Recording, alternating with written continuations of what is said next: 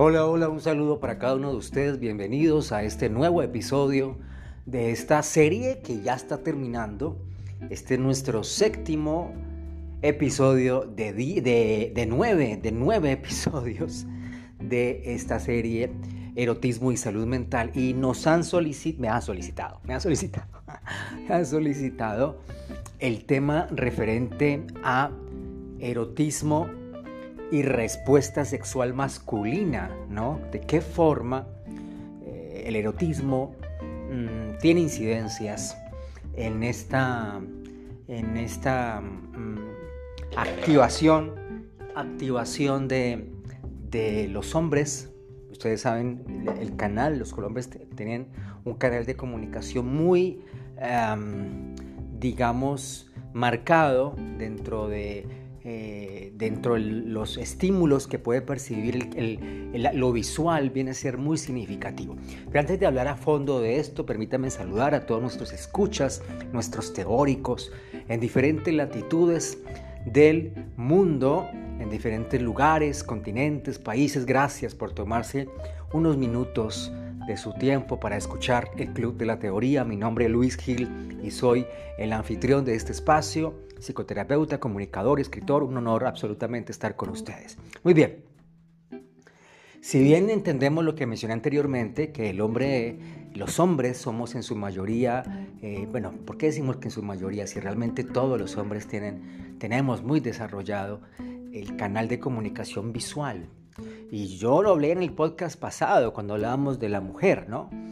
Y es que hablamos de la publicidad, la mujer, etc. La labor el impacto social de la mujer con el erotismo. Y en alguna parte mencionaba cómo la publicidad, conociendo a esto y entendiendo que eh, en, ciertos, en cierta época de la historia, quien tenía en, esta cultura eh, occidental, quien tenía la capacidad de compra era el hombre, la publicidad aprovechaba esto y cualquier anuncio, que estamos hablando de década de los 40, 50, 60, más o menos en esa coyuntura, eh, casi cualquier anuncio que salía en prensa escrita, en revistas, en los inicios de la televisión, eh, tenían una mujer, una mujer muy insinuante, ¿no?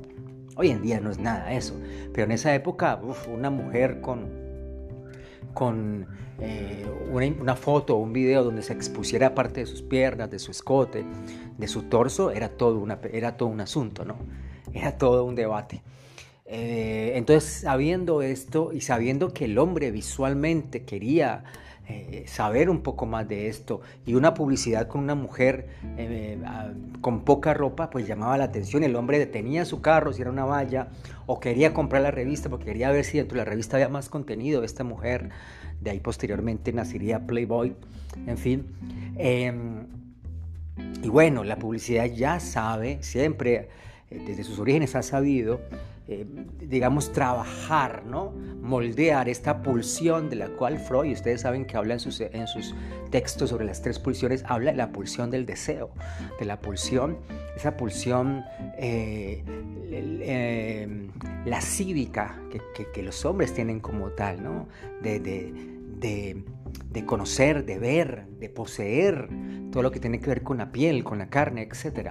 De el ser que le atrae, que le gusta.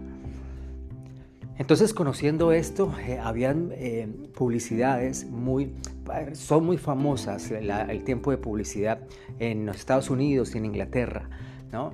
Cuando en los cigarrillos, por ejemplo, se exponía una mujer. No tenía nada que ver con el cigarrillo, pero el cigarrillo, o ni siquiera una mujer tomando el cigarrillo, una mujer y al lado la marca del cigarrillo. ¿no? Es como, como diciendo, si consumes este cigarrillo podrás acceder a ese tipo de mujeres porque te va a ser interesante. Y recordemos que el cine de esa época, de la coyuntura de los 50, vendía mucho eso, ¿no?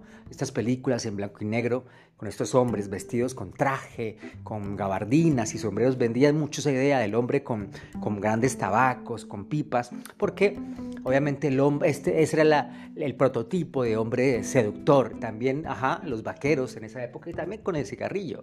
No, también los vaqueros tienen el cigarrillo, lo que quiero decir.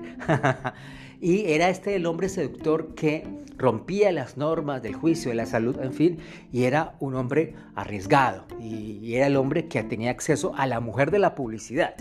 Y la mujer de la publicidad era una mujer, bueno, los estereotipos no estaban tan marcados como en nuestro tiempo, pero era una mujer muy simpática, muy bonita.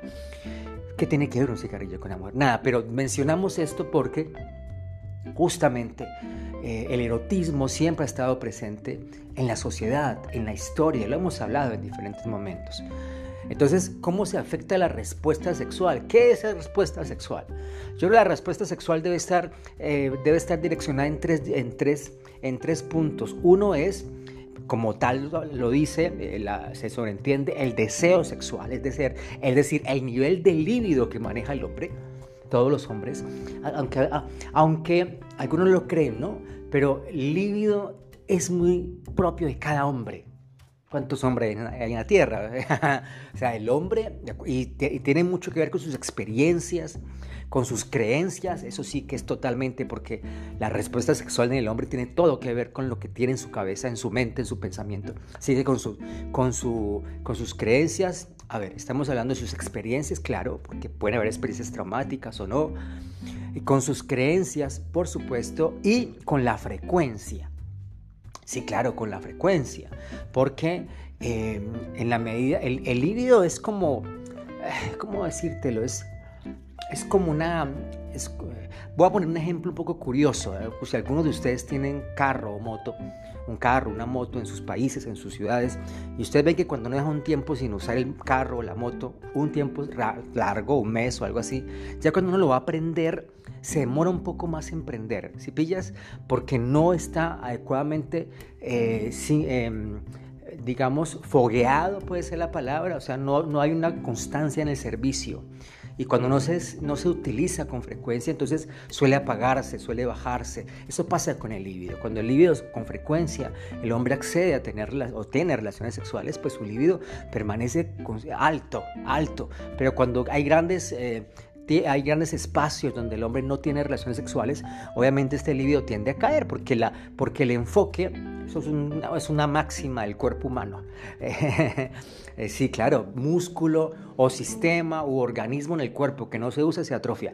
No lo digo yo, lo dice la biología como tal. Entonces, eh, cuando no se utiliza el líbido como corresponde, este líbido tiende a, a bajar. Ahora, Ahora aquí paréntesis para decir, las personas de una edad avanzada, eh, hablo de los hombres, no es que no tengan libido, es que la sociedad injustamente dice, no, este, este señor ya no tiene deseo sexual.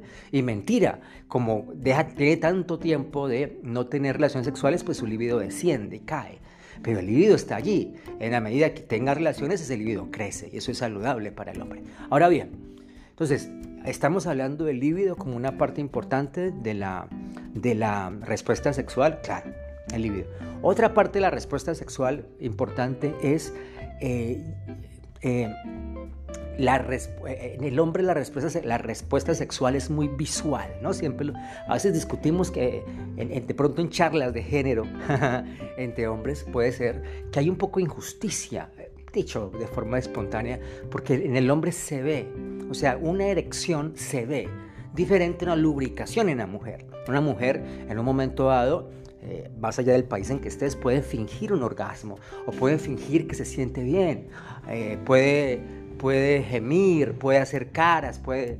De esto hay algunas que son expertas, algunas damas que saben cómo fingir, ¿no? y hay, hombres que viven engañados toda su vida con respecto a, qué tan buenos son en, en, este tipo de, de, encuentros sexuales, porque su mujer, su novia, su pareja finge, finge por alguna razón. Ahora bien, entonces... Eh, les mencionaba a ustedes sobre la respuesta sexual, o sea, la erección, una erección firme, dura. Esto es muy obvio, esto se nota. Entonces, esto también hace parte de la respuesta sexual. Tenemos entonces el nivel de líbido y el nivel de respuestas eh, y, la calidad de erección que tiene el hombre. Y tres, obviamente, para hablar de la respuesta sexual, estamos hablando de la duración. Y más que eh, hablar de la irrigación que, a través de las paredes eh, cavernosas del pene, de las paredes donde se irriga sangre y, lo que, es lo que permite que, el pene como tal tenga una erección firme. Estoy hablando de la capacidad respiratoria y la capacidad de aguante, de alguna forma también está vinculado. ¿No? Es decir, que tenga relación, una relación sexual, una respuesta sexual donde no se, no se agote, no se canse con facilidad.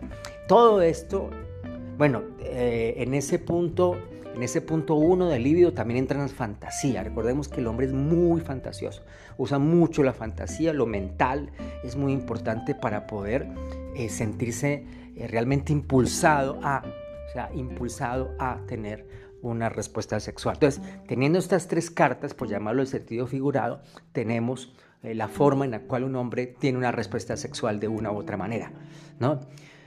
Entonces eh, llega el erotismo a través del canal visual, a veces a través del canal visual auditivo, a veces solo el auditivo, porque también tenemos que hablar de la música. Y el erotismo, o, o en vivo, ¿no? yendo a lugares donde hay bailes eróticos, etc. Y todo esto conecta con el primer punto, la fantasía, ¿no? la posibilidad de que el líbido se active con las ganas de poseer lo que ve. Eso produce el erotismo, una respuesta sexual. Uno. Dos, erección es posible.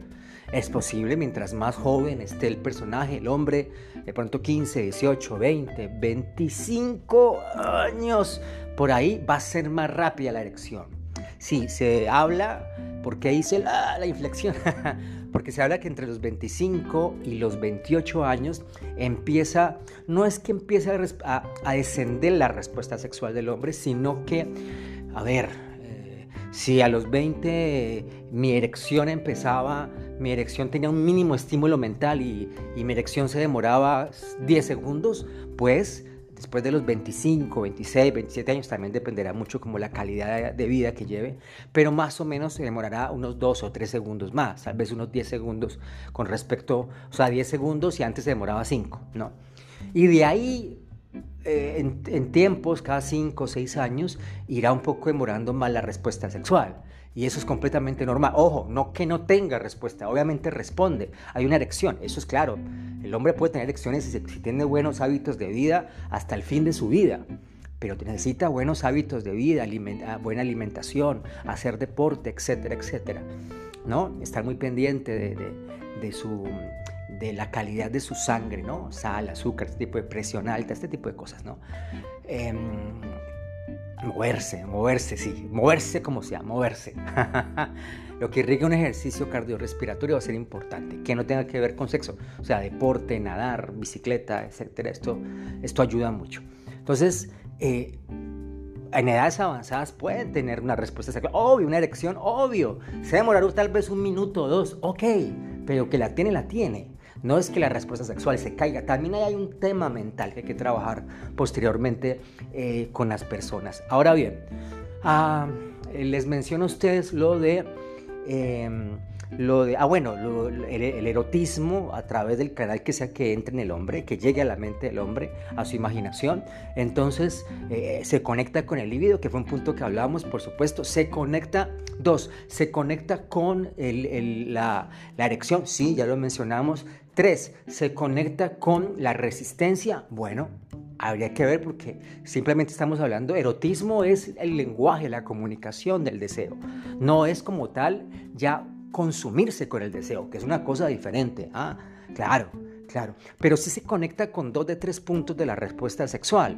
Entonces, habrá hombres que, están, que fantasean mucho, tal vez ven algunos videos, hoy en día eso es muy fácil hacerlo, muy insinuantes, eróticos, entiéndase, porque de eso hay mucho en las plataformas digitales, TikTok, Instagram, incluso Facebook, ¿no? YouTube, obvio, o sea, páginas web, obvio, donde la gente se puede estimular y hay masturbación ese tipo de cosas. El problema no es acceder allí, el problema es quedarse allí, porque el erotismo llega en un momento a ser tan cómodo que la respuesta, la respuesta sexual se limita solamente al contexto de la pantalla, de interactuar con la pantalla, porque tal vez, esto también es muy personal, quién sabe qué tipo de experiencias sexuales ha tenido este hombre, que no, porque hay hombres así, que, no, que solamente se, satisfacen masturbándose, ¿no? Y se quedan con lo que ven a través digital. Hoy en día hay mucha oferta, ¿no? Hay mucha oferta mucha, eh, muchas chicas, en fin, ofreciendo servicios también, pero no se atreven a, a, la acción. ¿Por qué no se atreven a la acción? Porque han tenido algún tipo de experiencia difícil en, la vida sexual, algún tipo de situación traumática tal vez, porque no se sienten confiados con su cuerpo, porque se sienten viejos, porque mm, tienen pareja, tal vez una esposa y están con él, eh, y, la relación no es muy monótona, no hay, no hay relaciones sexuales ya porque ha pasado tal vez mucho tiempo. Entonces, digamos que han encontrado un refugio en, en, en lo digital, en este, y entonces se erotizan a través de estos contenidos y se masturban, como dijimos hace un instante, se, estimulan ellos mismos, pero hasta ahí llega. Y eso, eso, y eso, es, eso no ayuda al tercer punto que les mencioné, la respuesta sexual, que es la resistencia. Pero de eso hay mucho. Entonces, mira, se nos fue el tiempo hablando, no pensaba. ¿ah? Pero entonces, ¿cómo afecta el erotismo o cómo permea, cómo influye la respuesta sexual?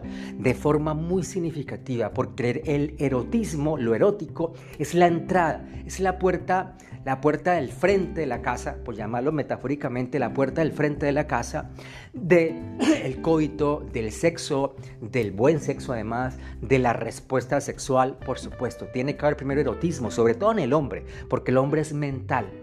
El hombre puede tener el supercuerpo, un, órgano genital enorme, grande, como hoy en día lo ponen un poco, un poco exagerado, parece como más como algo de ficción, grande, fuerte, ¿no? Pero si mentalmente el hombre no está conectado con su cuerpo, con lo que hace, si mentalmente no fantasea, no tiene erotismo, la respuesta sexual va a ser bastante nula. Ayuda mucho el erotismo, claro, hay que saberlo manejar, hay que saberlo regular, pero ayuda. Es un punto medio, no quiero caer en el cliché de decir ni tanto, ni, ni, ni mucho, ni mucho, ni poco, ni poco, porque pero es que sí, es decir, si me, no puedo permitir que el erotismo sea el centro de mi respuesta sexual, porque no, eh, ahí hay un problema, hay una situación que hay que trabajar. Y tampoco puedo permitir que, em, puedo permitir que el erotismo eh, necesariamente me, digamos, esté mal manejado en la, en la idea de que siempre necesito, eh, siempre estoy pensando, siempre mi mente está en pro a tanto que no me deja concentrar en otras labores que tengo. Eso hay que manejarlo, porque hay gente, hay, claro, hay hombres que en la oficina, en el trabajo, en todo lado, están eh, consumiendo contenidos digitales o virtuales donde hay contenido erótico y eso tampoco, eso tampoco es sano. Eso también implica problemas de concentración, dispersión de la atención, etc. En fin, afecta y ayuda. El erotismo en la respuesta sexual, siendo puntuales, afecta y ayuda. ¿Cómo elijo una cosa u otra? Conociéndome a mí mismo y sabiendo y sabiendo eh, cuándo es el momento y el lugar adecuado para acceder a él y para utilizarlo y para fantasear, que es la idea en últimas del erotismo, ¿no?